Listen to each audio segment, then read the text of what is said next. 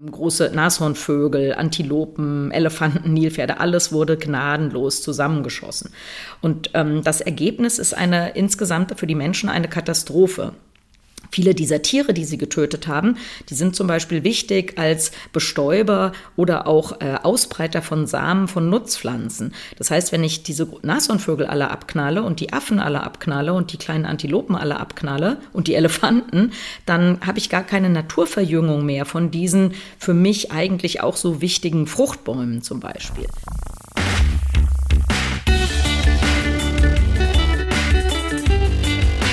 Die Heldenstunde euer Podcast für ein gesundes und bewusstes Leben. Meine heutige Heldin in der Heldenstunde. Sie ist preisgekrönte Biodiversitätsexpertin.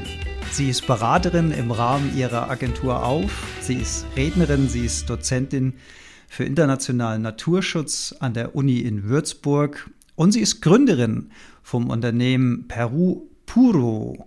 Außerdem ist sie Autorin und jetzt Heldin in der Heldenstunde. Herzlich willkommen, Dr. Frauke Fischer. Hallo, Frauke.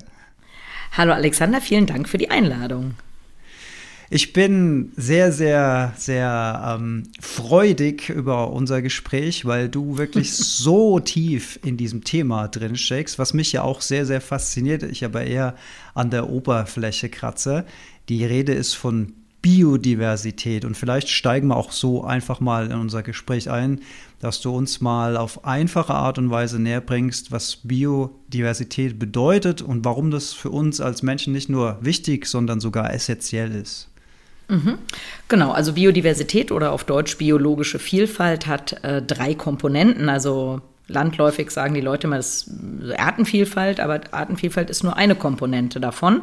Ich fange mal sozusagen auf kleinerer Ebene an, genetische Vielfalt. Wir beide sehen uns ja jetzt, wir ähm, sind, äh, gehören zur selben Art, Homo sapiens, aber offensichtlich sind wir keine genetischen Foto äh, Kopien voneinander. Also es gibt eine Variation innerhalb von Arten.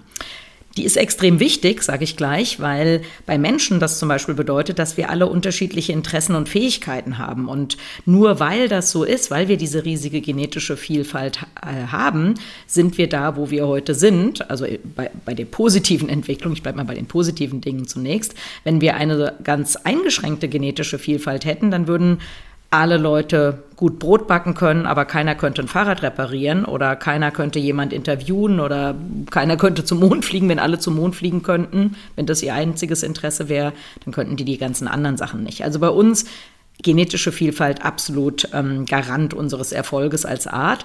Und für andere Tier- und Pflanzenarten ist es aber auch extrem wichtig, weil genetische Vielfalt eine Garantie gegen das Aussterben oder eine Versicherung gegen das Aussterben ist. Denn ähm, gleiche genetische Ausstattung innerhalb einer Art bedeutet, dass die Immunsysteme dann von allen Individuen auch sehr ähnlich sind. Und äh, wenn dann eine Krankheit auftritt, die genau auf dieses Immunsystem gut passt, dann stirbt die Art eben aus. Gut, das ist also das erste Level. Das zweite ist Genet äh, Artenvielfalt. Ein, ein Huhn ist keine Katze, eine Rose ist kein Schimpanse, ganz klar. Es gibt unterschiedliche Arten. Artenvielfalt ist auch extrem wichtig. Das können wir uns vielleicht so vorstellen wie die Nieten in einem Flugzeugflügel. Jetzt fliegt man so schön von Frankfurt nach New York über den Atlantik und plötzlich würde da so eine nach der anderen dieser Nieten rausfliegen. Das würde vielleicht bei der ersten Niete uns noch nicht so beunruhigen, aber irgendwann wird die entscheidende Niete rausfliegen.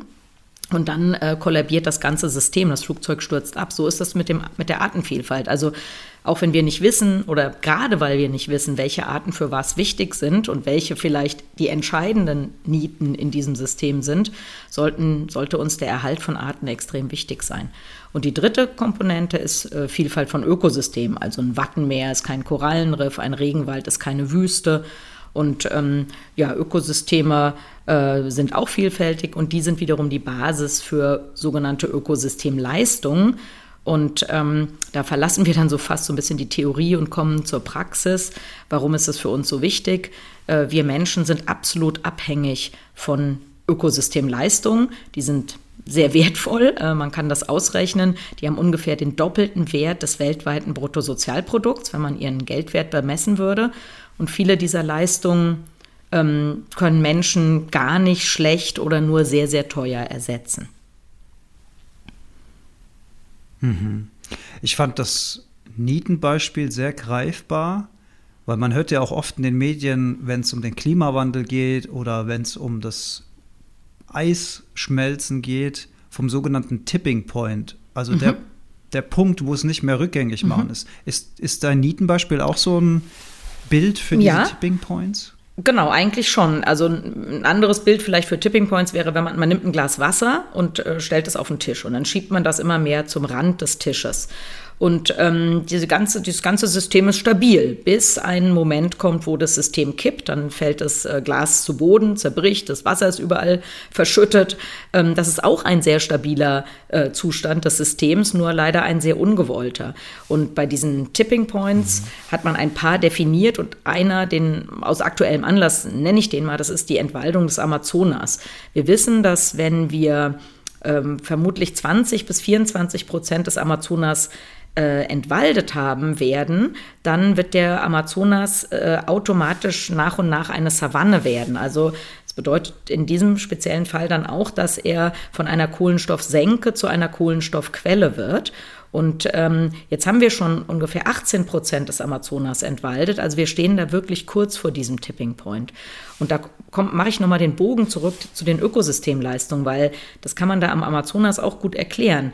Wenn das passieren würde, dann, ähm, oder erklären muss man vielleicht noch sagen, ein Regenwald wächst nicht da, wo es viel regnet, sondern es regnet viel da, wo ein Regenwald ist. Also Regenwälder erzeugen Niederschläge. Und der Amazonas, der erzeugt äh, Niederschläge für Mittel- und Nordamerika. Das heißt, wenn da kein Regenwald mehr steht, dann ähm, werden wir Landwirtschaft und die Erzeugung von Lebensmitteln, wie wir das jetzt kennen in Mittel- und Nordamerika, äh, ja nicht mehr machen können. Also die, die Landwirtschaft in Mittel- und Nordamerika wird vermutlich kollabieren. Und dann haben wir natürlich gigantische Probleme bei der Ernährung der Weltbevölkerung. Das heißt, äh, ich sag mal vereinfacht, jeder Bauer in Minnesota sollte eigentlich der mega Amazonas-Regenwaldschützer sein. Äh, habe ich dich mit den Zahlen richtig verstanden? Du hast gesagt, um die 20 Prozent des Regenwaldes, die dann noch übrig sind, das ist so der, der nee, kritische Punkt. Und nee, nee, wir sind schon nee, nee, bei leider 18 Prozent, oder das habe ich falsch ja, verstanden? Ja, genau. Also leider äh, ist nicht, wenn 20 Prozent übrig sind, sondern wenn wir, also man schätzt, die Zerstörung von, vier, von 22 bis 24 Prozent, also da sind ja noch äh, fast 80 Prozent übrig. Aber dass das, also wenn wir drei, der drei Viertel ah, okay. des Waldes wäre das dann noch, würde, würde noch bestehen und das würde schon ausreichen, genau. Also wir haben schon jetzt einzelne okay. Regionen im Amazonas, die schon Kohlenstoffquellen sind und keine Kohlenstoffsenken mehr. Und ähm, weil, also das ist eine sehr, sehr komplexe Wissenschaft, die dahinter steht. Und ähm, jetzt kann man aber eben, also wenn wir so in einem sicheren Handlungsrahmen bleiben wollen, dann sagen alle Wissenschaftler, okay, wir müssen aber, wir dürfen auf gar keinen Fall mehr als 20 Prozent entwalden, weil wir können das ja gar nicht, also nachher haben wir uns doch ein kleines bisschen verrechnet, also viel verrechnet werden wir, werden wir uns nicht haben, aber ein kleines bisschen verrechnen würde ja schon zu einer gigantischen Katastrophe führen. Und deswegen sagen alle, okay, wir müssen das mhm. Vorsorgeprinzip anwenden und wir dürfen nicht mehr als 20 Prozent des Amazonas entwalden und im Moment sind wir bei 18 Prozent. Dann, dann ist ja die, die Abwahl von diesem Verrückten in Brasilien erstmal, glaube ich, aktuell eine ganz gute Nachricht, würde ich sagen. Ja. Genau, also das ist auf jeden Fall eine gute Nachricht. Der ähm, Lula de Silva, der neue Präsident, der designierte Präsident, der war jetzt ja gerade auch bei der bei der Weltklimakonferenz und hat gesagt, hier, Brasilien ist wieder am Start, wir werden äh, die Entwaldung, vor allem auch die illegale Entwaldung im Amazonas beenden, wir engagieren uns wieder für, für Klimaschutzziele etc. Und da können wir ihm alle sehr, sehr dankbar sein. Du kennst dich mit dem Amazonas sehr, sehr, sehr gut aus. Also wenn ich jetzt Amazonas sage, meine ich das Gebiet und nicht den Fluss. Das ist ja auch immer sehr, sehr verwirrend, mhm. wobei du dich wahrscheinlich auch gut mit dem Fluss auskennst. Mhm. Aber du bist ja nicht nur Theoretikerin, sondern du bist ja vor Ort. Du bist ja auch Unternehmerin. Du hast äh, eine eigene Marke. Ja. Peru, äh, Peru, ähm, verdammt, jetzt habe ich es Puro. Ich habe es mir aufgeschrieben. Peru, Wie das Land. Peru. Pures, pures genau. Peru. Also auf Deutsch ist es eigentlich für mich genau. einfacher zu sagen. Das pure Peru sozusagen. Ja. Ihr produziert da Schokolade, mhm. ihr produziert Kaffee. Ähm, ich habe vorhin was bestellt. Ich freue mich schon drauf, äh, das mal auszuprobieren. Ähm, weil da natürlich, ja. das sieht man, ganz viel eures Herzblutes da reinfließt. Jetzt kennst mhm. du das natürlich so aus erster Hand. Wie kann ich mir das denn vorstellen da vor Ort, wenn da Plantagen sind und man hört immer von, den Bauern vor Ort, die mhm. zu wenig Geld verdienen. Man hört von mhm. Fairtrade-Organisationen. Wie hängt das alles so mit zusammen? Wie erlebst du das vor Ort? Wie sind die Menschen? Wie geht's denen? Mhm. Ja, Genau, also ich mache noch mal eine kurze Rückblende meines Lebens. Ich bin ja äh, Tropenbiologin und ich habe erstmal zehn Jahre in Westafrika gearbeitet, in der Elfenbeinküste. Und das war übrigens auch der Antrieb für mich überhaupt, so, eine, so, so diese verschiedenen Unternehmen zu gründen. Ich habe da als Wissenschaftlerin gearbeitet und ich habe irgendwann damit gehadert, dass wir immer Wissen mehren, uns aber eben an diesen großen Herausforderungen, die wir da sehen, ähm, an der Lösung nicht beteiligen, weil wir ja akademisch arbeiten. Und das hat mich dann dazu geführt, meine Stelle an der Uni zu reduzieren und mich mehr mit diesen angewandten Aspekten zu beschäftigen. Und ich möchte einen kurzen Rückblick mal machen auf die Elfenbeinküste, wo ich lange gearbeitet habe. Als ich da gearbeitet habe, das war von 1993 bis 2002, ähm, hat der, der Jahresniederschlag schon aufgrund des Klimawandels um etwa 20 Prozent abgenommen. Gleichzeitig gab es ein massives Wildereiproblem, also Affen, ähm, große Nashornvögel, Antilopen, Elefanten, Nilpferde, alles wurde gnadenlos zusammengeschossen. Und ähm, das Ergebnis ist eine insgesamt für die Menschen eine Katastrophe. Viele dieser Tiere, die sie getötet haben, die sind zum Beispiel wichtig als Bestäuber oder auch äh, Ausbreiter von Samen von Nutzpflanzen. Das heißt, wenn ich diese Nashornvögel alle abknalle und die Affen alle abknalle und die kleinen Antilopen alle abknalle und die Elefanten, dann habe ich gar keine Naturverjüngung mehr von diesen für mich eigentlich auch so wichtigen Fruchtbäumen zum Beispiel. Und dann das Ganze gepaart mit dem Klimawandel war wirklich eine totale Katastrophe. Also das hat mir wirklich auch schlaflose Nächte bereitet begleitet, muss ich sagen. Meine Zeit in der Elfenbeinküste endete dann auch mit einem Bürgerkrieg. Ähm, wir konnten alle zurück äh, nach Europa, nach Deutschland. Die Menschen, die da vor Ort waren, die mussten da bleiben. Und dieser Bürgerkrieg, wenn man sich das rückblickend anguckt, dann hat der auch was mit der Übernutzung natürlicher Ressourcen zu tun.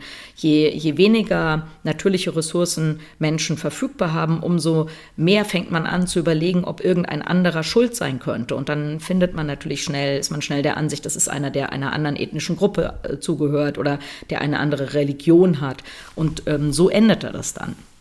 Und heute ist die Elfenbeinküste ähm, ja, die hat sich quasi nie wieder erholt. Und der, der, der Name dieses Landes, der kommt ja daher, dass es also vom Elfenbein, weil es da mal wahnsinnig viele Elefanten gab. Heute gibt es in der Elfenbeinküste vielleicht noch so viele Elefanten wie bei uns in Deutschland, wenn wir alle Zoo-Elefanten zusammennehmen würden. Genau, also das war erstmal die Erfahrung in, in, in Afrika, die mich ähm, ja eben sehr, sehr umgetrieben hat und die ähm, ja mich auch, also im Positiven, wie, also sehr viele positive Erfahrungen, aber eben auch sehr viele erschreckende. Und ähm, dann meine, mein Engagement in Peru, das verdanke ich eigentlich einem Zufall. Ähm, meinen Kollegen Arno Vilgos, den habe ich zufällig kennengelernt an der Uni. Der hat mit einem gemeinnützigen Verein Kleinbauern in Peru schon seit über 20 Jahren inzwischen unterstützt mit Bildungsprojekten Gesundheitsprojekten, hat die Schulen da mit aufgebaut und eben die Bauern auch ähm, beim ökologischen Landbau ähm, begleitet, dann die Kleinbauernkooperative gegründet, eine Frauenkooperative gegründet, also, also wirklich super, super Engagement. Und sein Verein hatte dann auch den, ähm, die Bio- und Fairtrade-Zertifizierung des Kakaos bezahlt. Und dann dachten natürlich alle, ja, jetzt super, die, jetzt haben die Kleinbauern ein ganz tolles Produkt, das ist auch noch zertifiziert und das können sie jetzt ganz toll verkaufen. Und da ähm, kam dann das äh, böse Erwachen. Denn diese ganzen Zertifizierungen, die sind ja nur ein Angebot an den Markt. Wenn ich niemanden finde, der die kaufen möchte, dann bleibe ich auf den Sachen eben sitzen. Und das war diese Situation, die wir ähm, da 2015 vorgefunden haben. Und weil ich schon ein Unternehmen gegründet hatte, war das für mich jetzt nicht ganz so fremd, die Idee, das nochmal zu machen. Und dann habe ich zum Arno gesagt, hier komm, das, das darf echt nicht scheitern. Die Bauern machen alles richtig. Und ähm, jetzt kauft keiner den Kakao, das geht nicht, das müssen wir machen. Und dann haben wir sehr blauäugig als zwei Biologen ähm, diese Firma gegründet, aber inzwischen ganz erfolgreich. Also wir waren nominiert für den Deutschen Nachhaltigkeitspreis. Wir, äh, unsere Schokoladen sind Vize-Weltmeister, Europameister, also vielfach international ausgezeichnet. Genau, also das zum einen mal zu der Firmengeschichte und dann nochmal zurück zu den Bauern. Was, was passiert da im Normalfall und was machen wir anders? Im Normalfall ist es so, dass Regenwald gerodet wird, um Anbauflächen äh, zu machen, ähm, zu erzeugen. Entweder Anbauflächen, in, also häufig für, für Ölpalmen zum Beispiel oder für Soja, äh, Genau, aber manchmal leider sogar auch für, für Baumplantagen. Also in Südostasien ist tatsächlich, sind Aufforstungsprojekte einer der Haupttreiber der Zerstörung tropischer Regenwälder. Da wird Wald weggemacht, um irgendwelche Monokulturen hinzustellen, Monokultur. die dann womöglich mhm. jemand in Deutschland als tolle äh, CO2-Kompensation kauft. Gut, aber das nur am Rande. Also normalerweise kommt der Regenwald weg und dann macht man irgendwas anderes, eine Viehweide oder eine landwirtschaftliche Fläche. Jetzt haben wir sowohl in Afrika als auch in Lateinamerika die Situation, dass der meiste Kohlenstoff in der Vegetation ist und nicht im Boden. Das heißt, der Boden selber ist, ist, ist gar nicht, ist, ist, eben kaum fruchtbar. Und das bedeutet, dass man eine kurze Zeit Landwirtschaft auf diese Art und Weise betreiben kann. Und dann gehen die Erträge zurück. Ähm, gerade wenn man Monokulturen auch bei Kakao oder Kaffee oder was auch immer macht, dann ähm, gibt es immer mehr Krankheiten und Schädlinge. Und dann ähm, verlassen die Bauern diese Flächen und zerstören das nächste Stück Regenwald. Und degradierter und wir Boden. gehen einen ganz, ganz an. Genau, es bleiben degradierte ja. Flächen zurück. Jetzt könnte man denken, na ja, also wenn man sie jetzt bei uns, keine Ahnung, man hat einen Schrebergarten und man kümmert sich nicht um den, dann wächst der langsam zu. So einfach ist das äh, blöderweise in den Tropen nicht. Komme ich nochmal zurück, was ich eben zu Westafrika gesagt habe. Denn häufig, gerade für große Bäume, müssen ähm, ja, Vögel oder Säugetiere die Samen überhaupt erstmal ausbreiten. Aber wenn mhm. wir große kahle Flächen haben, dann kommen diese Tiere da gar nicht mehr hin. Und von selber wächst dann da unter Umständen gar kein Wald mehr. Und wenn ja, wird das Jahrhunderte, vielleicht sogar Jahrtausende dauern. Also was machen wir? Wir haben gesagt, okay, wir mach, etablieren Agroforstsysteme. Agroforstsysteme auf solchen degradierten Flächen. Wir haben also eine Baumschule, wo 70 verschiedene einheimische Baumarten gezogen werden. Übrigens auch das gar nicht so einfach, denn auch da muss man ja erstmal intakte Regenwaldflächen finden, wo man Samen sammeln kann. Also das kann man ja nicht im Baumarkt kaufen oder irgend sowas. Mhm. Dann muss man viel damit ähm, ausprobieren, wie funktioniert das, wie mache ich aus so einem Samen überhaupt so einen kleinen Baum. Das ist auch gar nicht immer so einfach. Genau, und dann haben wir diese, hatten wir diese Baumschulen die Bauern können da Setzlinge ähm, bekommen, die bezahlen sie auch. Das ist zwar subventioniert von uns, aber sie ähm, leisten trotzdem einen kleinen Obolus mit der Intention, dass sie sich dann auch, weil das jetzt ja ihr Eigentum ist, wirklich um die kleinen Bäume kümmern. Und ähm, dann werden eben bis zu 70 verschiedene einheimische Baumarten gepflanzt. Ähm, und dazwischen wird, wird nur äh, vereinzelt Kakao gepflanzt. Wenn man sich so eine Fläche anguckt, dann sieht die teilweise zumindest für einen, für einen Laien sehen die aus wie ein Stück Regenwald. Also man sieht kaum Kakao. Da wachsen auch noch andere Nutzpflanzen, also Zimt, ähm, äh, Avocados, Orangen, Bananen, ähm, Chili, äh, in höheren Lagen äh, Äpfel, alles Mögliche. Und ähm, diese Systeme haben nur Vorteile. Also sie haben zum einen den Vorteil, dass sie Biodiversität und Böden schützen, auch den Wasserhaushalt. Also diese Flächen werden wieder feuchter, die, Bo die Bodenfruchtbarkeit nimmt zu. Weil wir diese große Vielfalt an Pflanzen haben, wird der Boden eben nicht einseitig ausgelaugt. Das heißt, diese Flächen können dauerhaft bewirtschaftet werden. Weil der Bauer nicht nur das Cash Crop Kakao anbaut, sondern eben eine Vielzahl von verschiedenen Pflanzen hat, kann er sich einerseits von diesen Flächen selber ernähren, also das ganze Obst und die Gewürze kann er selber verzehren, kann er auch auf dem lokalen Markt verkaufen. Dann hat er selber schnell wachsende Bäume, die er als Brennmaterial durchaus auch mal verwenden kann oder als Bauholz. Und er hat langsam wachsende Baumarten, die wie so eine Art wachsendes ähm, Bankkonto sind, die also von Jahr zu Jahr wertvoller werden. Das ist also alles super. Und jetzt kommen wir zum Kakao. Da gibt es nämlich auch interessanterweise noch eine super Sache. Ähm, die Kakaoerträge in diesen Flächen sind höher als in Monokulturen. Das ist erstmal kontraintuitiv, denn man hat ja weniger Kakaobäume. Weniger. Die Erklärung, die Genau, weniger ist mehr im wahrsten mhm. Sinne des Wortes. Und äh, die Erklärung ist, dass äh, Mücken die Hauptbestäuber oder fast die einzigen Bestäuber von Kakao sind. Und diese Mücken können nicht besonders weit fliegen.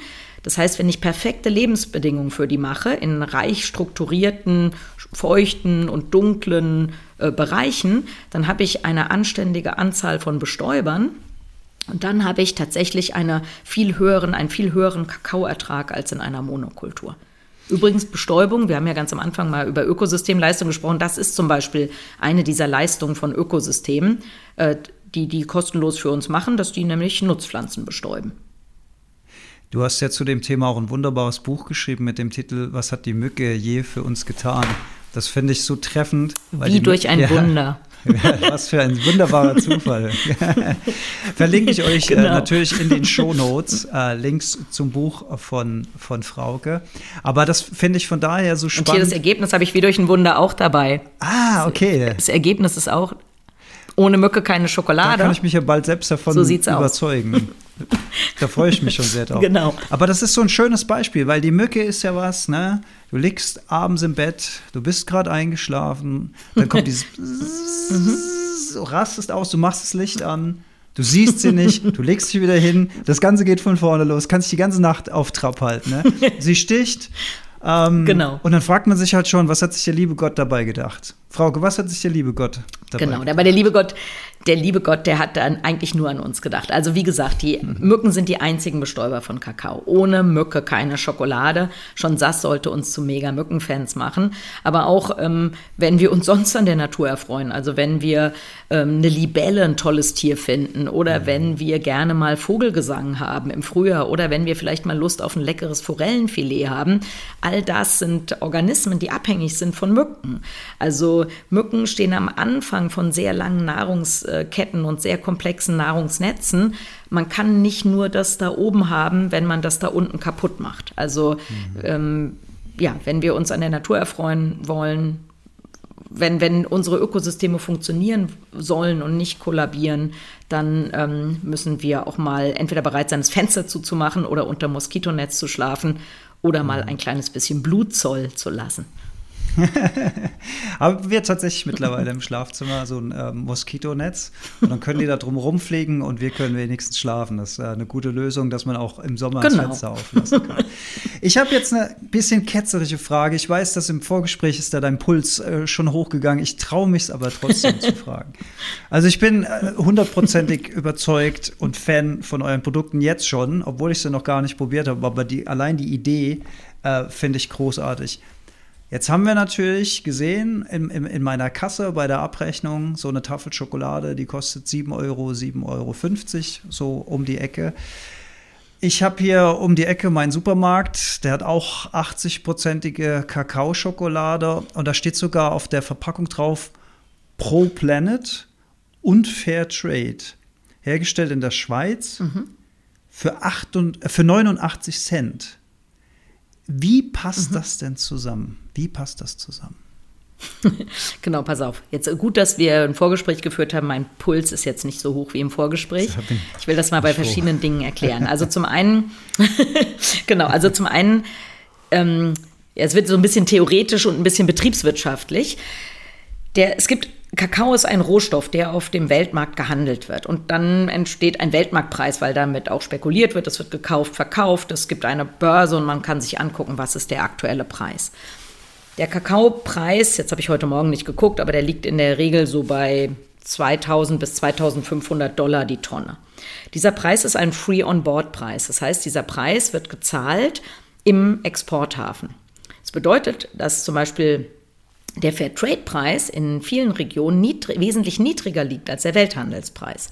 Also in, ähm, letzte, in der letzten Erntesaison war in Ghana der Fairtrade-Preis festgelegt auf 1.360 Dollar die Tonne und in der Elfenbeinküste auf 1.420 Dollar die Tonne, also wesentlich unter dem Weltmarktpreis das ist für diese beiden, diese beiden Länder sind entscheidend, weil ungefähr 70 Prozent des Kakaos auf unserer Welt wird da angebaut. Also was da geschieht, ist wirklich entscheidend. Das ist die erste Sache, mit der ich natürlich ein Problem habe. Und ähm, ja, was zahlen wir, wenn ich mich hier so aus dem Fenster lege? Wir zahlen den Bauern 4.700 Dollar die Tonne. Und zwar direkt äh, an ihrem Hoftor. Und alle Kosten, die danach entstehen für den Versand, Verpackung, Transport, äh, für die ganzen Lebensmittelanalysen etc., das bezahlen alles wir. Das machen wir, weil wir das äh, richtig finden und weil wir auch der Ansicht sind, ähm, dass ganz am Ende lieber weniger, die Leute lieber weniger Schokolade, aber dafür sehr hochwertige Schokolade essen sollen. Das hat ökologische Gründe, also, oder ich bleibe nochmal bei den sozialen Gründen. In Westafrika arbeiten über zwei Millionen Kinder auf diesen Kakaoplantagen. Man kann davon ausgehen, dass über 90 Prozent des Kakaos, der in einem deutschen Supermarkt als Schokolade verkauft wird, von Flächen kommt, auf denen Kinder ausgebeutet wurden. Die großen Schokoladenproduzenten, die sagen alle, sie würden das gerne ändern, aber sie, sie schaffen es nicht. Wir haben das geschafft und wir finden, dass die, die, das Versprechen, dass kein Kinderblut in der Schokolade ist, auch einen höheren Preis rechtfertigt. Das nächste ist die Zerstörung von Regenwäldern. Der Konsum von, von billiger Schokolade in Deutschland, es gibt eine wissenschaftliche Publikation, die sich angeguckt hat, welche Industrienationen haben mit dem Kauf welcher Rohstoffe wo auf der Welt einen Beitrag zur Entwaldung. Und der Haupttreiber der Entwaldung in Ghana und der Elfenbeinküste ist der Konsum billigen Kakaos, billiger Schokolade in Deutschland. Das heißt, wenn jemand denkt, er kauft für 89 Cent oder auch 1,99 eine Tafel Schokolade und ähm, ist dann alle Sorgen los, der hat ähm, Kinderarbeit und ähm, Regenwaldzerstörung leider im Gepäck. Und nochmal zu den Zertifizierungen. Also auf die Gefahr hin, dass ich mich hier einem Shitstorm aussetze. Aber zum Beispiel diese ähm, Fairtrade-Zertifizierung, die ist sehr in Verruf geraten. Also wir waren zum Beispiel Fairtrade zertifiziert und in den drei Jahren, in denen wir das gemacht haben, ähm, wurden immer nur die Bücher geprüft, aber es wurde nie zu den Höfen gegangen. Und das hat uns, hat unser Vertrauen in dieses Zertifikat extrem gesenkt, weil bei uns gibt es keine Kinderarbeit und keine Ausbeutung, aber in Regionen, wo es das gibt, wenn da auch nur die Bücher geprüft werden, dann ähm, ist da natürlich dem Betrug Tür und Tor geöffnet. Genau, und, vielleicht nochmal, ich habe das, also ich habe, äh, ja. genau, ich vielleicht nur, nur noch ein ganz kurzes Wort mhm. zu, den, zu den ökologischen Aspekten. Also massive Regenwaldentwaldung. Äh, und da muss man auch sagen, dass zum Beispiel es möglich ist, Primärregenwald zu roden, eine Monokultur Kakao darauf zu setzen und die anschließend biozertifizieren zu lassen. Also mhm. ich es ist, ich verstehe völlig, dass ein Konsument nicht bei jedem Produkt die gesamte Wertschöpfungskette analysieren kann. Aber man muss wissen, dass wenn man sich auf Bio- und Fairtrade-Siegel verlässt, was wahrscheinlich immer noch besser ist als Produkte, die überhaupt kein Siegel haben, dass man aber dann trotzdem eben nicht eine biodiversitätsfreundliche, super soziale Schokolade gekauft hat. Und das hat man eben bei uns. Also, und wir haben nicht nur wir, wir zahlen nicht nur diesen super hohen Preis, wir ähm, haben nicht nur diese hochdiversen Agroforstsysteme ähm, aufgebaut, sondern unseren Bauern gehören auch noch 900 Hektar intakter Regenwald. Den wollten sie eigentlich roden, den haben sie vom Staat bekommen in Peru und wollten, so wie das eben üblich ist, so eine Slash-and-Burn-Landwirtschaft machen und nach und nach den Wald roden durch diese Agroforstsysteme, wo Sie jetzt sehen, Sie verdienen, Sie können auf denselben Flächen dauerhaft wirtschaften und Sie verdienen so viel Geld, ähm, haben Sie sich bereit erklärt, diese 900 Hektar zu einem privaten Schutzgebiet zu machen. Also wir mhm. schützen richtig viel Regenwald. Ja, du hast gesagt, es ist für den Endverbraucher schwer nachvollziehbar. Und wenn ich dann natürlich, wenn ich mich schon nicht intensiv damit beschäftige und dann aber auch noch diese Labels auf diesen günstigen Produkten habe, wie Pro mhm. Planet, wo ich so das Gefühl suggeriert bekomme, ja, mit dem Kauf dieser Tafel Schokolade mache ich offensichtlich noch was Gutes, weil es ist ja pro Planet. Mhm. Das ist schon, ist das eine Form von Greenwashing? Mhm. Ist, das, ist, das, ist das Beschiss an der Menschheit? Ja, ja, also, also ja, also ich finde es natürlich problematisch. Also ich glaube, bei vielen Unternehmen ist das so, dass natürlich nur so viel gemacht wird, wie man, also es wird immer dem Druck so ein bisschen nachgegeben. Da, wo viel Druck ist, ähm, wird wird stärker nachgegeben und beschäftigt man sich seriöser mit Themen und da, wo weniger Druck ist, beschäftigt man sich eben weniger ähm, oder ja seriös mit den mit den Sachen und solange mhm. eben und, und, bei Kakao und auch bei Kaffee haben wir glaube ich echt das Problem, dass die Leute gar nicht wissen, was da in den Tropen passiert auf diesen Anbauflächen. Und ähm, das bedeutet, dass die großen Konzerne, wie ich eben schon gesagt habe, eigentlich immer sagen, okay, wir haben so Selbstverpflichtungen, ah, hat wieder nicht geklappt, tut uns echt leid, also keine Ahnung, wir kriegen es irgendwie nicht hin, die Kinderarbeit da rauszubekommen oder Regenwaldzerstörung tut uns echt leid. Also ja, also und die, wenn man eben eine Tafel Schokolade im Supermarkt kauft, dann ist die schön verpackt und dann ja, also dann kaufen die, Leute eben. Das kann ich auch verstehen, dass man das macht. Also es gibt sicher auch, ähm, also ich beschäftige mich natürlich damit, weil ich ja Tropenbiologin bin, aber mhm. ich, es ist mir schon klar, dass die wenigsten Menschen diesen Einblick haben und dass man natürlich nicht erwarten kann, dass jeder Mensch sich bei jedem Produkt, was er kauft, äh, bis äh, in den Ursprung damit beschäftigt hat, was da eigentlich passiert. Aber bei Schokolade, da ist es so frappierend, dass man schon sagen muss, liebe Leute, kauft keine billige Schokolade und kauft auch, also ja, beschäftigt euch dann lieber damit. Schokolade ist, auch wenn das manche Leute denken, kein Grundnahrungsmittel. Da sollte man schon bereit sein, ähm, für anständige Schokolade einen, einen fairen Preis zu bezahlen. Das finde ich einen ganz wichtigen Punkt, den du da sagst, weil ich erinnere mich, also als Kind, ne, du wirst ja, ich erinnere mich an lila Kühe auf der Weide in der Werbung. ähm, du hast ja zig, zig Hersteller, die von Kindesbeinen an ihre Produkte ähm, beworben haben. Es war ja so richtig selbstverständlich, dass man schon von Kindesbeinen an mhm. Zugang zu Schokolade hatte. Ne? Die Oma hat immer Tafel Schokolade mhm. mitgebracht für den Enkel. Ähm, und wir reden ja jetzt nicht nur von der klassischen Tafelschokolade, sondern wir reden von Schokoladenbonbons, mhm. wir, wir, reden von Schokoladenriegeln, wir reden von zig mhm. Produkten, was ja auch alles Schokolade und Kakao am Ende. Ja. Und das, man hat mhm. so das Gefühl, weil du und das da gerade mit dem Grundnahrungsmittel, ja, mhm. Mhm. ja.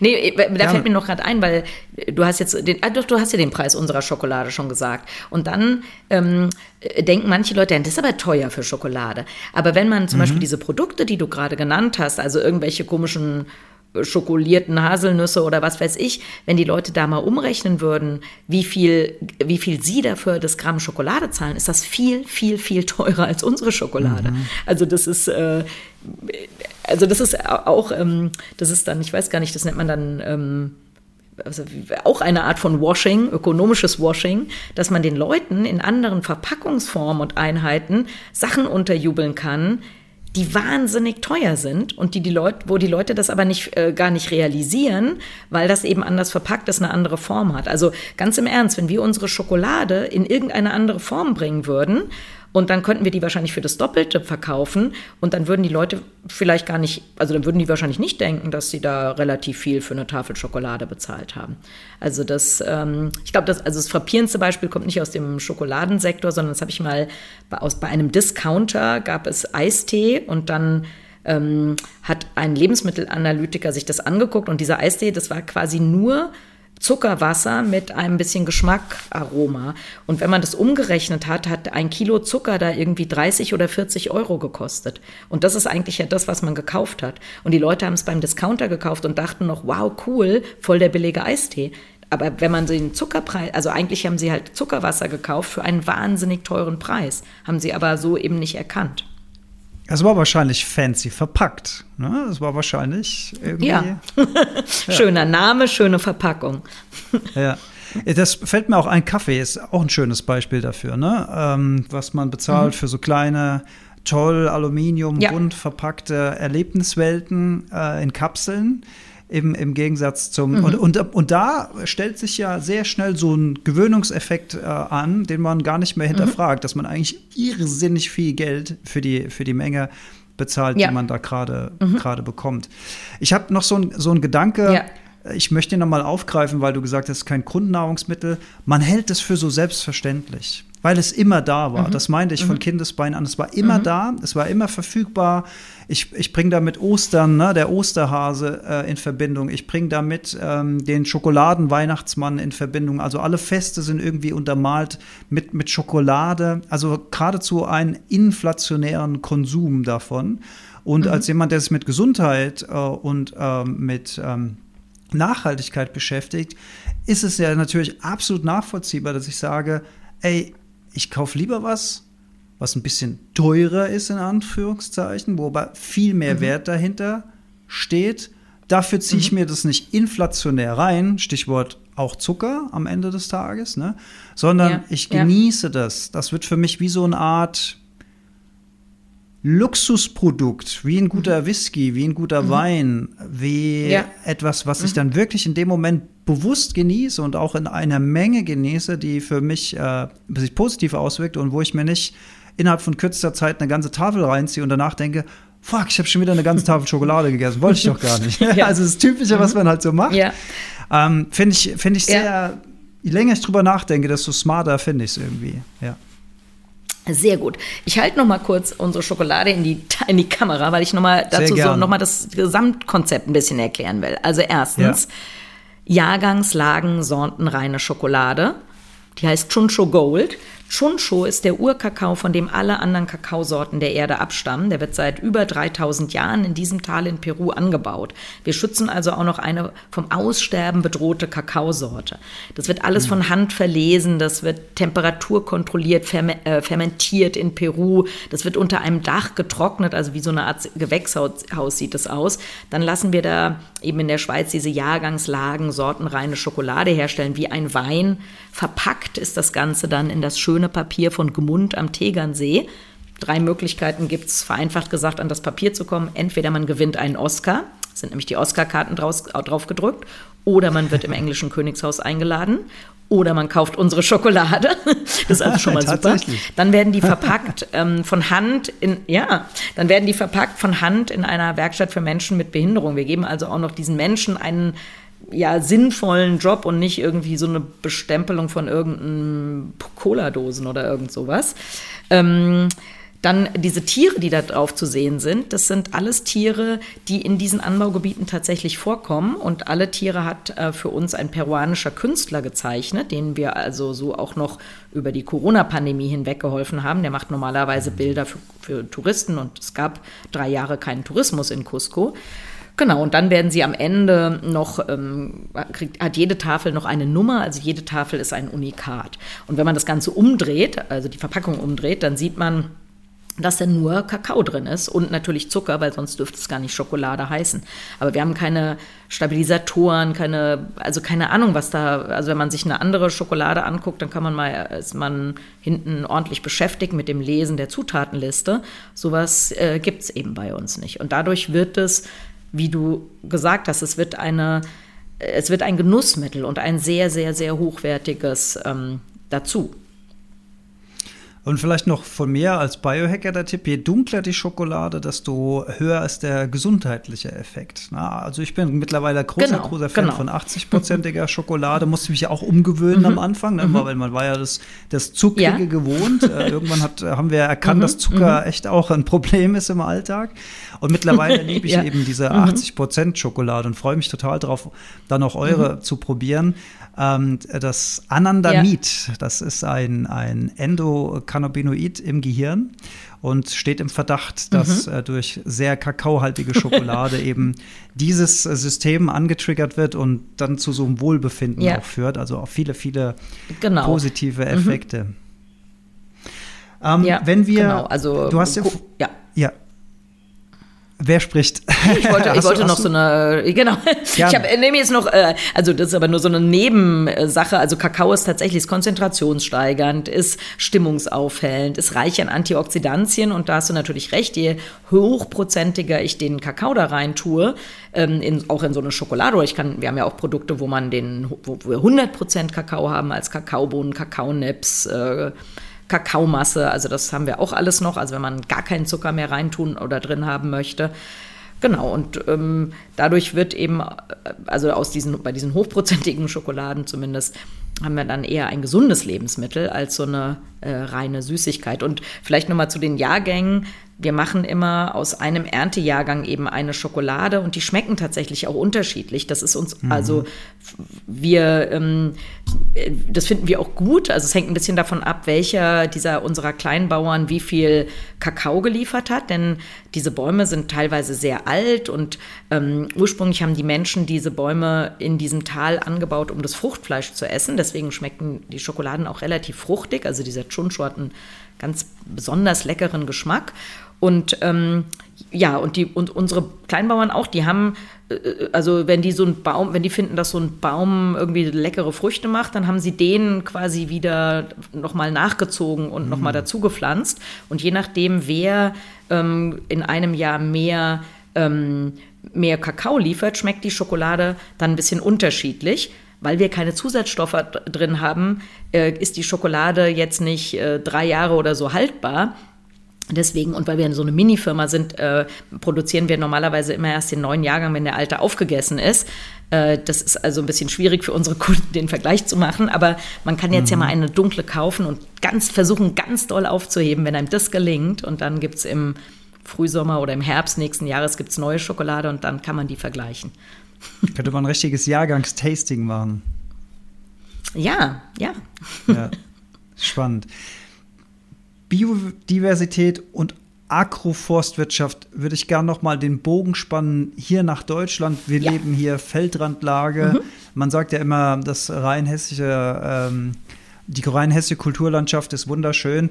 Ah, ich finde sie sehr ähm, ja, sehr einseitig, ehrlich gesagt. Mir fehlt da auch Biodiversität. Hast du das Gefühl, dass mhm. auch in der deutschen Landwirtschaft, im deutschen Anbau, da so allmählich das Bewusstsein wächst und ähm, neue Wege gegangen werden und viel Neues ausprobiert wird, weil man erkennt, dass der Weg, mhm. dass man, den man bisher gegangen ist, mhm. schwieriger und schwieriger wird? Also ich glaube, das kommt sehr zögerlich oder also Menschen sind eben unterschiedlich. Ich habe ja ganz am Anfang von genetischer Vielfalt gesprochen und es gibt natürlich ja. Menschen, die in so einer Krise, sage ich mal, wenn es Ernteausfälle gibt, wenn es Dürren gibt. Und also es gibt grundsätzlich ähm, drei Möglichkeiten, damit umzugehen. Die erste Möglichkeit ist, dass man ähm, das leugnet, dass es das überhaupt gibt. Also wir haben ja auch, wir haben ja Klimaleugner und Corona-Leugner und Artensterben-Leugner, also haben wir ja alles. Ja. Das zweite ist, dass man in so einen Doomsday ähm, verfällt, also dass man denkt, okay, es hat eh alles keinen Sinn mehr, ich lege mich hier zum Sterben hin, so ungefähr. Und die dritte ähm, die dritte Möglichkeit ist, äh, mit Innovationen dem Ganzen zu begegnen. Und das ist natürlich ähm, die zukunftsweisendste Strategie, mit Krisen umzugehen. Und wir haben vielleicht noch so eine, ein, ein Mittelding als reiche Industrienation, nämlich die, nach dem Staat zu rufen und nach äh, finanzieller Unterstützung. Jetzt äh, bin ich ja sowohl Unternehmerin als auch Steuerzahlerin. Ich muss sagen, mhm. dass ich Steuern sehr, sehr gerne zahle, weil ich eine Ausbildung genossen habe, die, äh, glaube ich, wenn man das umrechnet, mehrere hunderttausend Euro gezahlt hat. Meine Eltern hätten sich das niemals leisten können, wenn sie das hätten bezahlen müssen. Also, und ich denke, ich zahle deshalb heute gerne Steuern, damit auch andere Menschen ähm, eine gute Ausbildung bekommen können. Ich habe damit also überhaupt ähm, keine Probleme. Womit ich Probleme habe, ist, wenn Unternehmen immer sagen, der Staat soll sich nicht einmischen, weil wir sind ja ein kapitalistisches System, aber in dem Moment, wo was schief geht, heißt es, der Staat soll unterstützen. Und da ähm, finde ich, das passt nicht zusammen. Also entweder ist jeder der Ansicht, dass man viel Steuern zahlen soll, damit der Staat dann viel Geld hat, um in der Not zu helfen. Oder man ist der Ansicht, dass der Staat, äh, dass man wenig Steuern zahlen soll, aber dann muss man sich auch, muss man auch akzeptieren, dass der ähm, Staat dann eben nicht helfen kann, wenn man in, der, in Not gerät. Und das sehe ich so ein bisschen bei unserer Landwirtschaft. Also ich glaube, es gibt Leute, die neue Sachen ausprobieren. Auch in Deutschland gibt es so Ansätze, ja, so Mischkulturen oder so zu machen. Äh, diese richtigen Agroforstsysteme wie in den Tropen, das funktioniert bei uns nicht. Also diese Pflanzen, mit denen man das sehr gut machen kann, wie zum Beispiel Kakao, die kommen ursprünglich aus dem Unterwuchs tropischer Regenwälder. Also das ist ihr normales Ökosystem, in einem Wald zu wachsen. Und wenn wir uns angucken, also unsere Landwirtschaft, wenn wir uns zum Beispiel Getreide angucken, das sind ja Gräser, die kann man nicht in einem, in einem Agroforstsystem anbauen. Aber man kann natürlich als äh, gegen Winderosionen äh, Hecken oder Baumreihen pflanzen. Man kann, ähm, ja, man, man hat eine ausgeklügelte Fruchtfolge, um die Bodenfruchtbarkeit zu erhöhen, etc. Ich glaube, oder es gibt Landwirte, die sowas ausprobieren. Und dann gibt es natürlich eben die andere Richtung, die dann eben sagen, nö, also hier landwirtschaftliche Subventionen, wir brauchen mehr Dünger, wir brauchen mehr Pestizide, wir müssen weniger Ein Regeln vom Staat haben, was Fruchtfolgen anbelangt oder Blühstreifen oder was weiß ich, soll es alles nicht geben. Also ich glaube, ich, leider muss ich sagen, dass ich nicht sehe, dass wir ein generelles Umdenken haben, sondern wir haben eben diese zwei Richtungen. Und ähm, als Wissenschaftlerin weiß ich, dass diese äh, ja, Bio- und ja, diverse Anbaumethode die zukunftsweisendere ist. Und ich hoffe, dass wir das dann zu so einem Mainstream hinbekommen. Vielleicht komme ich aber nochmal, weil du hast so am Anfang jetzt gerade nochmal ein bisschen nach Ökosystemleistung gefragt und das haben wir vorhin gar nicht so elaboriert erklärt. Das will ich nur nochmal mit ein paar Worten tun, weil das, glaube ich, sehr wichtig ist. Also Ökosystemleistungen sind definiert als Leistungen, die die Natur für Menschen erbringt. Also es ist eine rein anthropozentrische Sicht der Dinge. Und da gibt es vier Kategorien, nämlich sogenannte Versorgungsleistungen. Das sind Sachen, die wir direkt aus der Natur entnehmen, also Holz zum Beispiel oder Trinkwasser oder Waldhimbeeren oder irgendwas oder Pilze. Mhm. Das zweite sind dann Regulierungsleistungen. Dazu gehört die Regulation des Weltklimas, aber eben auch sowas wie Bestäubung oder Schutz von Erosion, Aufrechterhaltung globaler Wasserkreisläufe. Das, dritt, äh, das dritte ist dann Basisleistung. Dazu gehört die Aufrechterhaltung oder die Generierung fruchtbarer Böden. Eine Leistung, die Menschen nicht machen können. Also man kann alle Nobelpreisträger der Erde mit allem Geld der Welt irgendwo hinsetzen, gibt ihnen Eimer Sand und die kommen mit einem Eimer Sand da wieder raus. Also fruchtbare mhm. Böden nu, können nur durch Mikroorganismen generiert werden. Ähm, genau, dann gehört da sowas wie Photosynthese dazu, also die Fähigkeit von Pflanzen aus anorganischen, organische Materialien zu machen. Und die letzte Kategorie von Ökosystemleistung sind kulturelle Leistungen, also ähm, die, die äh, Erholung, die wir in der Natur finden, die ja, vielleicht auch Spiritualität, aber auch die Natur als Ideengeber, zum Beispiel bei Bionik. Und dieses Set an Leistungen, das ist eben unerlässlich. Also wie gesagt, wir können manche Dinge davon gar nicht ersetzen, wie die Generierung fruchtbarer Böden. Wir können andere Sachen schlecht machen, wie zum Beispiel die Bestäubung von Nutzpflanzen per Hand. Ein Mensch, in, in Asien gibt es schon Gebiete, wo zum Beispiel Kirschen von Hand bestäubt werden müssen. Ein Mensch schafft ungefähr 10.000 Blüten am Tag. Eine, äh, eine, eine, ein Volk von Honigbienen schafft bis zu 300 Millionen. Also da reden wir von anderer Dimension. Außerdem macht, machen die Insekten das in der Regel kostenlos, ähm, die Menschen nicht. Genau, und dann gibt es halt Sachen, die, ja, können wir, ja, können wir halt teuer ersetzen. Also Luft filtern oder Wasser filtern, das können wir schon machen, aber wenn ein Wald das macht, ist halt billiger. Ja, das ist so krass, ne? Du, du bist ja eben so durchgegangen, Fakten, aber wenn man sich das mal so bewusst macht, dass es, dass es äh, Regionen auf der Welt gibt, wo die Menschen mit Hand bereits ihre Bäume und ihre Sträucher bestäuben, wie weit wir schon mhm. gekommen sind oder wie ja. tief zurück ja. wir schon gefallen sind, sagen wir es mal lieber so rum. Mhm. Das ist ja eine mhm. schlechte Entwicklung. Ja. Ich sage auch gerne in meinem Vortrag, wenn da Jüngeres. Ja. Sorry, äh, wir sind so ein bisschen zeitversetzt. Genau, und, ja, und vielleicht noch, also da möchte ich noch mal ganz kurz anschließen, weil ähm, es gibt, also man kann ja sagen, okay, der, der Wurm muss dem Fisch schmecken und nicht dem Angler. Und ich bin ja Unternehmensberaterin äh, zum Thema Biodiversität und Keynote-Speakerin und was weiß ich.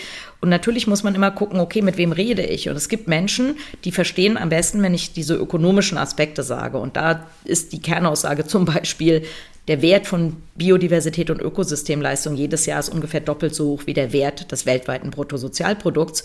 Und ungefähr mhm. zwei Drittel des weltweiten Bruttosozialprodukts hängen direkt oder indirekt von Biodiversität ab. Aber auf der anderen Seite, und das finde ich nicht ein minder schweres Argument, ist ja die Frage, in was für einer Welt wollen wir eigentlich leben? Und wir wollen, glaube ich, alle lieber in einer Welt leben, in der es auch noch einen Eisbären gibt und einen Orang-Utan, in der wir wissen, dass es intakte Ökosysteme gibt und wo es idealerweise auch Ökosysteme gibt, die wir mal besuchen können. Also ähm, ja, wir, wir, also jeder Mensch, behaupte ich, geht auch mal gerne im Wald spazieren. Jeder Mensch findet das Geräusch von singenden Vögeln schöner als das Geräusch eines Laubbläsers. Also wir, ähm, und, und ich glaube, diese Frage ist auch eigentlich entscheidend. Also in, in wie wollen wir leben? Und, die, und dann eigentlich die Aussage, das will ich nicht verlieren. Und äh, ich glaube, das ist ein ganz wichtiger Antrieb, sich und tatsächlich auch immer mehr interessanterweise für Unternehmen, sich mit diesem Thema zu beschäftigen. Jetzt hätte ich noch eine persönliche Frage, Frauke, wenn du mir die gestattest. Man spürt ja die Leidenschaft, mit der du dieses Thema verfolgst. Und du machst es seit unglaublich langer Zeit. Du hast wahnsinnig viel von der Welt gesehen, unterschiedliche Eindrücke gesammelt. Und dir ist es natürlich völlig klar, was das für eine Katastrophe ist, wenn wieder so und so viel Hektar Regenwald verschwinden, wenn wieder Flächen versiegelt werden. Wie machst du das mental? Wie hast du dir deine, deinen Optimismus bewahrt? Wie schaffst du es, wenn du dich tagtäglich mit diesen Dingen beschäftigst und immer und immer wieder darüber redest und siehst, wie langsam die Prozesse sind? Wie schaffst du das da mental klar zu bleiben, dir Kraft zu bewahren, Energie zu bewahren und mit Optimismus in die Zukunft zu gucken. Genau. Also zum einen, so ist es sowas wie Perupuro zum Beispiel. Wir sind mhm. ja so ein bisschen wie so eine, so eine Sendung mit der Mausfirma. Von der Pfla vom Pflanzen des Kakaobaums bis zum Aufessen von der Schokolade machen, können wir alles selber machen, so ungefähr. Also das, ähm, also dieses Mal ins Machen kommen, das, äh, also das hat ja dazu, also das ist schon was, was mir große Zufriedenheit verschafft. Also das ist ja auch etwas, warum ich meine Stelle an der Uni reduziert habe, weil mir das an der Uni dann eben doch alles ein bisschen zu theoretisch war. Also dieses, dieses Machen. Ähm, ich mache halt wirklich Sachen. Also ich leiste wirklich einen Beitrag zum Schutz von 900 Hektar Regenwald in Peru, die wahrscheinlich ver vernichtet wären, wenn es unsere kleine Firma nicht gäbe. Wir machen sowas auch mit Kaffeebauern. Wir haben jetzt neue Paranüsse, wo ähm, wir mit Leuten zusammenarbeiten. Jede, von, jede dieser Familien hat 700 Hektar Regenwald, wo sie Paranüsse sammeln dürfen, aber eben kein Holz einschlagen dürfen. Und ähm, so können wir mit jedem Produkt, was wir haben, leisten wir einen Beitrag zum Schutz des Regenwaldes. Das finde ich super. Dann sehe ich ja in unserem, in meinem Beratungskontext, wenn ich mit Unternehmen rede, dass ich da auch was erreichen kann. Also wir haben neulich mit einer Firma ein kleines Projekt äh, für die ähm, ersonnen, wo die jetzt auch, das ist nur ein halber oder ein Hektar Streuobstwiese, den die aber wieder so ökologisch aufwerten. Das war irgendwie alles total verbuscht und irgendwie, also sah irgendwie schlecht aus für, für Insekten und Vögel. Und das, ähm, das ist natürlich ein winziges kleines bisschen, wenn wir bedenken, dass zum Beispiel gleichzeitig in Deutschland Deutschland auch heute wieder über 50 Hektar Land für immer versiegelt werden werden. Ja, also wir, es ist ein bisschen Kampf gegen Windmühlen, aber ja, aber man, also genau, das ähm, macht mir halt Spaß und dann ähm, könnte ich aber auch noch, so, also dann habe ich auch noch ein, tatsächlich einen fatalistischen Aspekt. Ich bin ja Biologin, mit anderen Worten, ähm, ich bin wissenschaftlich äh, kundig, was das Aussterben von Arten anbelangt.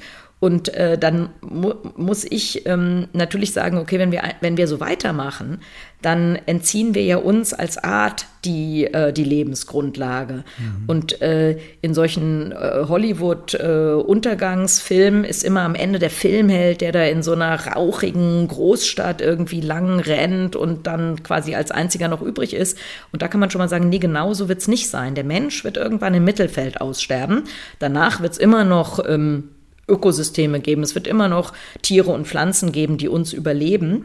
Das ist äh, jetzt nichts, was einem große, also nicht, woraus ich jetzt große Hoffnung schöpfe, weil es ja nicht, mhm. aussterben ist ja nicht schön. Ähm, aber genau, dann äh, so bei sehr, sehr langem Zeitraum kann man sagen, naja, ist halt der Gang der Dinge. Und trotzdem tue ich, was ich kann, um äh, die Vernichtung von Ökosystemen jetzt und hier zu verhindern und vielleicht auch mit dem Antrieb, was ich eben gesagt habe, dass ich, ich möchte das nicht verlieren. Also ich habe als Biologin und als Truppenbiologin so tolle Regionen der Erde gesehen und habe so beeindruckende Tierbeobachtungen gemacht. Ich, das möchte ich nicht verlieren. Also ist für mich Antrieb, da weiterzumachen.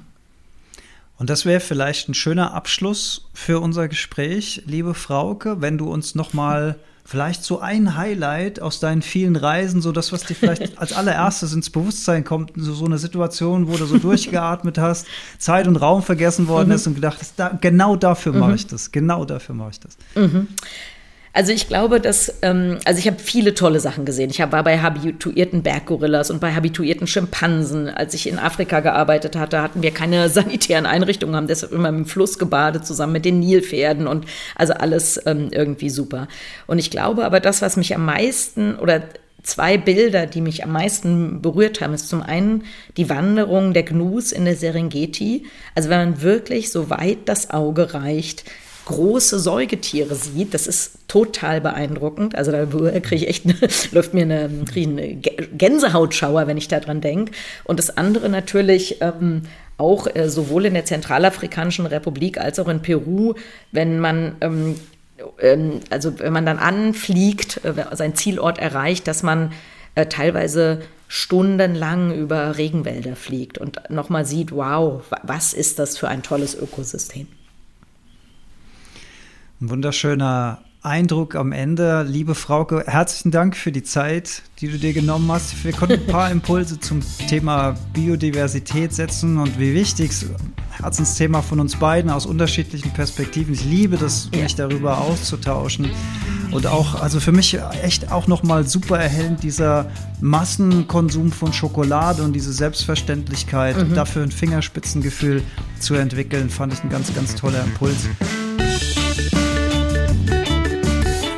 Vielen lieben Dank. Ihr liebe Hörer bzw. Zuschauerinnen und Zuschauer findet alle Links zu Dr. Frauke Fischer in den Shownotes von dieser Folge, inklusive Link zum Schokoladenshop. Ich würde das empfehlen, das mal auszuprobieren. Auch ein tolles Weihnachtsgeschenk. Weihnachten steht vor der Tür, vielleicht eine tolle Idee.